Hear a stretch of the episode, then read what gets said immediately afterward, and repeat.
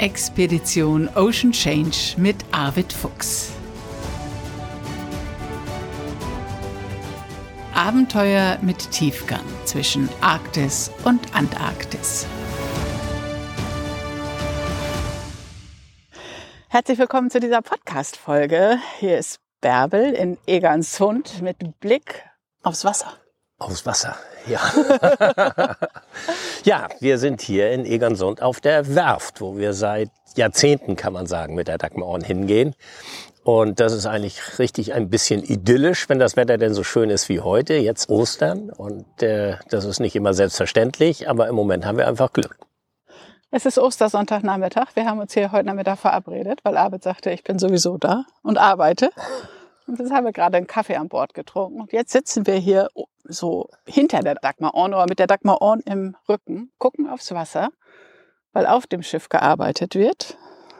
Und hier können wir jetzt in Ruhe darüber sprechen, wie es gerade so ist, Arvid. Bist du zufrieden mit dem Stand der Arbeiten? Wir hatten ja eigentlich gesagt, wir wollen in dieser Folge über die Nordwestpassage sprechen. Und dann haben wir irgendwie festgestellt, das geht gar nicht zum einen warst du zu Vorträgen unterwegs und dann warst du wieder auf der Werft am Arbeiten und dann haben wir irgendwie gesagt, Werfzeit ist Werfzeit und jetzt besprechen wir das, was hier gerade ansteht. Und Garantiert sprechen wir nach dem noch weiter über die Nordwestpassage, aber nicht in dieser Folge.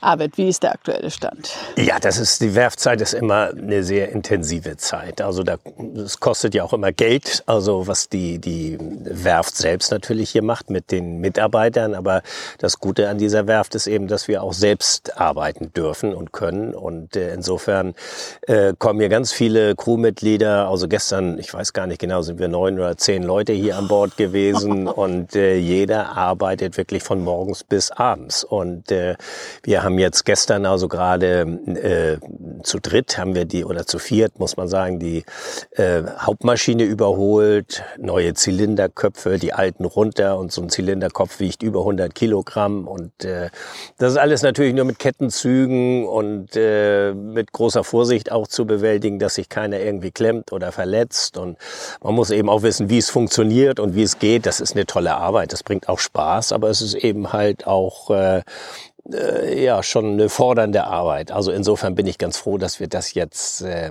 weitgehend abgeschlossen haben. Es stehen in der Maschine nur noch so ein paar kleinere Restarbeiten an.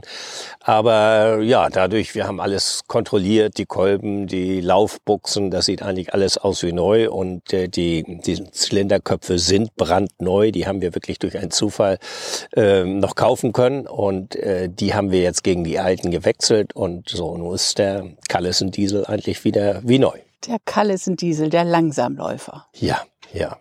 Solche Motoren werden heute ja gar nicht mehr gebaut, also in dieser Größe und äh, also, aber es ist eben ein unglaublich zuverlässiger, robuster Motor, der völlig ohne elektrische Steuerung oder sonst was auskommt. Das ist alles mechanisch und gestartet wird er mit Pressluft. Also man braucht auch keinen elektrischen Strom, um ihn zu starten. Und ich wollte immer so einen Motor haben, gerade bei unserem Fahrtgebiet, wenn man einen modernen Motor hat, wo dann plötzlich irgendwo ein elektronischer Baustein kaputt geht, eine Steckkarte oder sonst was, dann geht gar nichts mehr und dann kann man auch nichts mehr machen. Aber diesen Motor kann man eigentlich immer noch, wenn man so ein bisschen mechanische Kenntnisse hat, von, von alleine wieder reparieren. Und das deshalb wollte ich immer so einen Motor haben und das hat sich eigentlich auch immer bewährt. Naja, die Kenntnisse, die hast du ja nicht. Du kennst dich aus im Maschinenraum und du kennst dich aus mit deinem Schiff.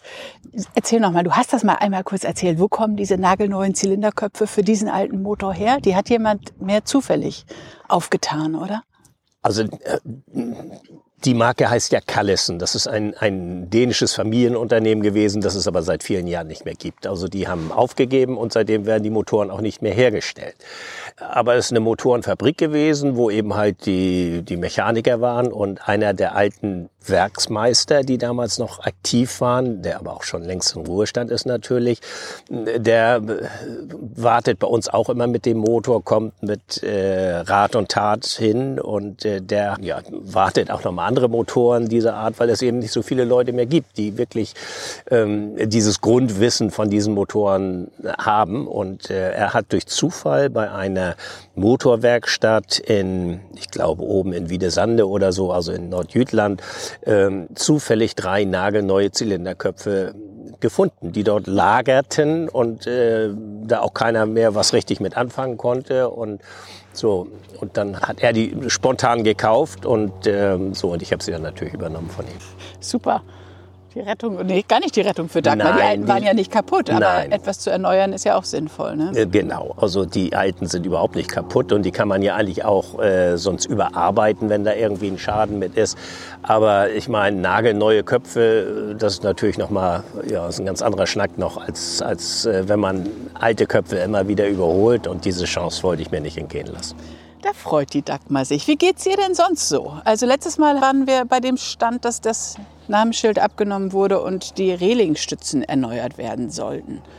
Ja, also die Werft ist äh, ja damit angefangen, hinten das ganze Heck aufzumachen. Also ähm, bevor ich mich jetzt also irgendwie in irgendwelchen Fachausdrücken äh, irgendwie verliere. Äh, es, es muss oben die Decksumrandung sozusagen, die muss komplett erneuert werden. Aber das ist nicht einfach nur ein Stück Holz, was da ist, sondern es ist ja alles rund und das ist ja alles, hat ja so eine Doppelkrümmung und das ist wirklich eine Kunst, was die Bootsbauer da machen. Erstmal muss das alte Holz raus und dann werden so Schablonen äh, gebaut und dann geht's in die Werkstatt und dann werden diese dicken Eichenbohlen werden dann entsprechend erstmal so so grob in Form gebracht und dann fängt nachher dann so ein bisschen die filigranere Nacharbeit an. Äh, das ist wirklich eine Kunst, äh, die, äh, die man gelernt haben muss, sonst, sonst, sonst kann man so etwas nicht machen.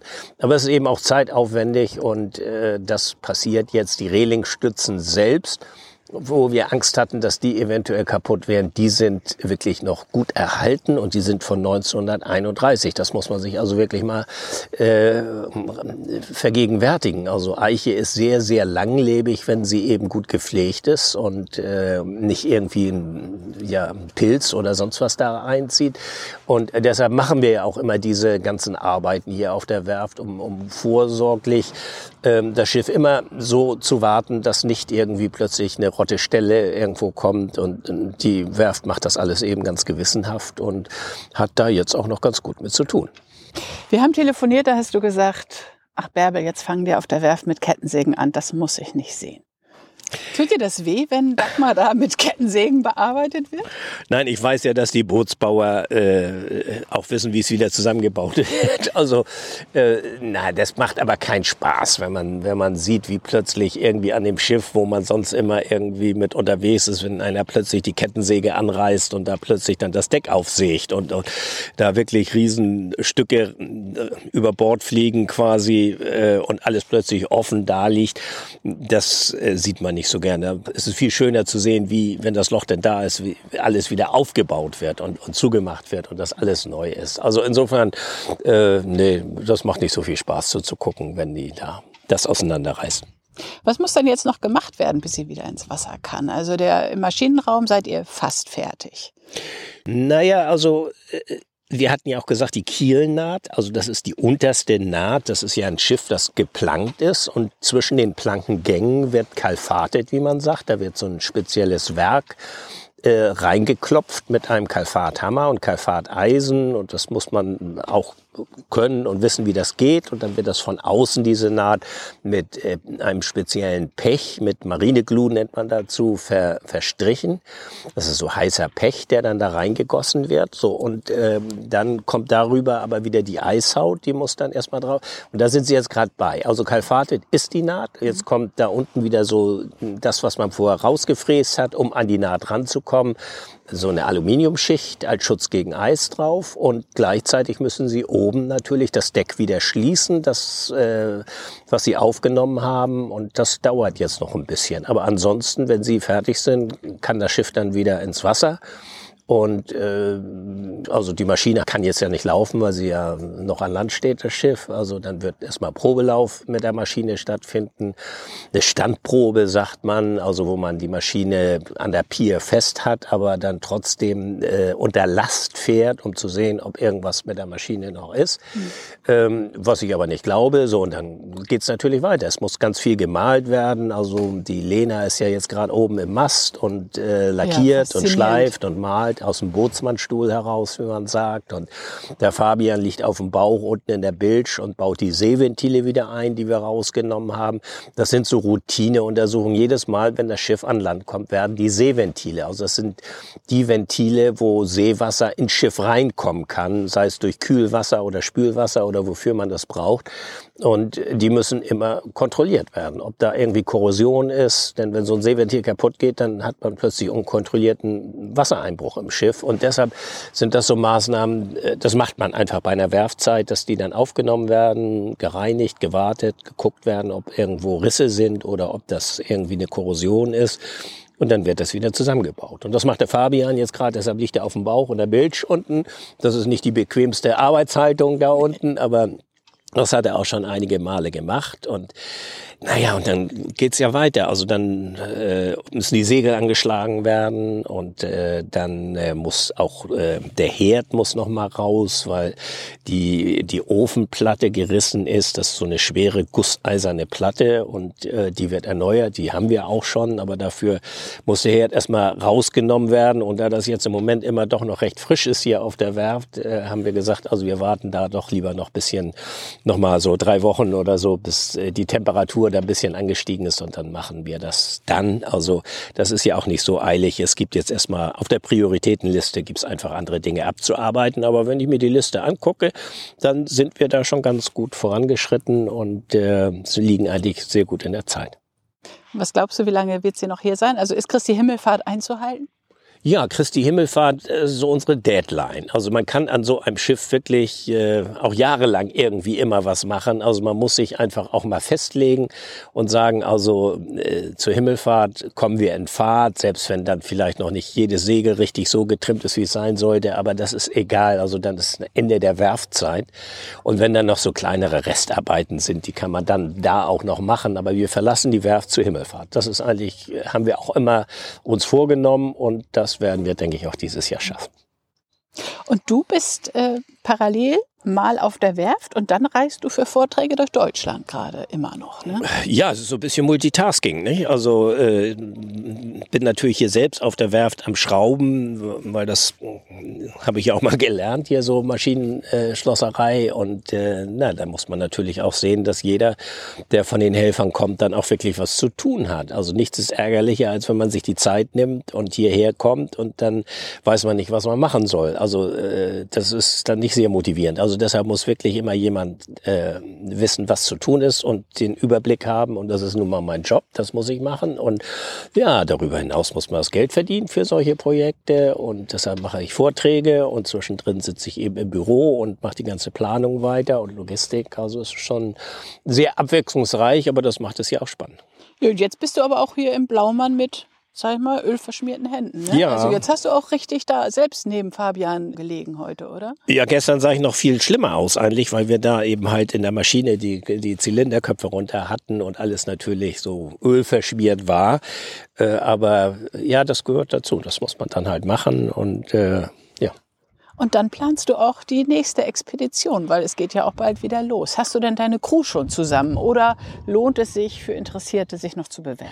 Nein, wir sind eigentlich ziemlich äh, gut besetzt mit der Crew. Also es sind auch einige neue Leute dabei, die äh, jetzt mit ins Team reingekommen sind. Und dann von der Stammcrew sind natürlich immer Leute dabei. Äh, insofern, äh, nein, wir brauchen im Moment wirklich jetzt keine neuen Crewmitglieder, weil wir eigentlich auf allen Etappen jetzt schon gut belegt sind. Du wirst immer gefragt, oder? Was muss ich tun, um mitzukommen? ja, ich kriege da viele Anfragen, ja. Ja gut, also wartet einfach noch ein bisschen. Dieses Jahr ist, ist ja, aber aber ruhig mal nachfragen. Also äh, es, es kommen immer Leute wieder rein. Also wir wollen ja auch immer wieder neue neue Ideen, neue Köpfe haben. Die äh, es werden auch bestimmte Qualifikationen immer mal gebraucht und insofern sage ich grundsätzlich nicht äh, oder versuche ich keinen zu entmutigen und zu sagen, hat sowieso keinen Zweck. Das wäre auch dummes Zeug. Also jeder kann sich irgendwie bewerben und jeder kriegt eigentlich auch dann irgendwie eine Antwort. Aber äh, ich kann jetzt momentan keinem versprechen, dass er jetzt in, in absehbarer Zeit in diesem Jahr jetzt irgendwie noch einen Platz finden würde. Dieses Jahr soll er mal erst schön den Podcast hören und ja. hören, wie diese Expedition abläuft ja. und wie das so ist mit dir. Und dann ne, ja. kann man ja überlegen. Und vielleicht bei einer der nächsten Expeditionen ja. dabei sein. Du denkst ja noch nicht daran aufzuhören, nein, David. Nein, nein, nein. Seine Augen funkeln. Und ich glaube, jetzt will er auch gleich wieder zurück aufs Schiff. Allerdings machen wir jetzt noch eine englische Folge, David. Ja. Mhm. Euch Lieben, wo auch immer ihr seid, schöne Ostern wünschen wir euch hier aus Egernsund von der Dagmar Orn und ja, schöne restlichen Ostertage. Ja. Ja, inzwischen ist Ostermontagmorgen und bevor ich all euch mehr Interessierten, die ihr Arvid und mir immer so treu folgt, ähm, diese neue Folge hochlade, will ich noch kurz auf zwei weitere Podcasts hinweisen, die euch vielleicht interessieren könnten, weil ihr so mehr verliebt seid. Also zum einen habe ich einen Podcast, der sich nur um Meerestechnik dreht. Technik und mehr Faszination Meerestechnik. Das ist für alle Technikbegeisterten unter euch bestimmt spannend, weil Meerestechnik ist echt Technik, die ganz besonderen Herausforderungen standhalten muss und ähm, über die viel zu wenig berichtet wird, weil es einfach so schwer ist, unten auf dem Meeresboden zu filmen, weil es auch einfach viel zu teuer ist. Aber ein Podcast ist dafür ein ideales Format und äh, so einen Podcast gibt es und das ist ja vielleicht was für dich. Und dann weniger technisch der Nordsee-Podcast, in dem ich jede Woche einen Menschen vorstelle, der zwischen Borkum und Sylt an der Nordsee zu Hause ist. Und der erzählt vom Alltag am Meer. Mal ein Captain, mal eine Kaffeebesitzerin, mal ein Fischer, mal eine Frau von der Hallig. Total unterschiedliche Menschen mit spannenden Geschichten vom Meer als du heute den Tag im Auto verbringst vom Osterwochenende. Also jede Menge Podcast-Ideen für dich, um schnell und entspannt und mit ganz viel mehr im Ohr nach Hause zu kommen. Also passt gut auf euch auf und bis bald. Das war Expedition Ocean Change, ein Podcast von Arvid Fuchs und Bärbel Feening.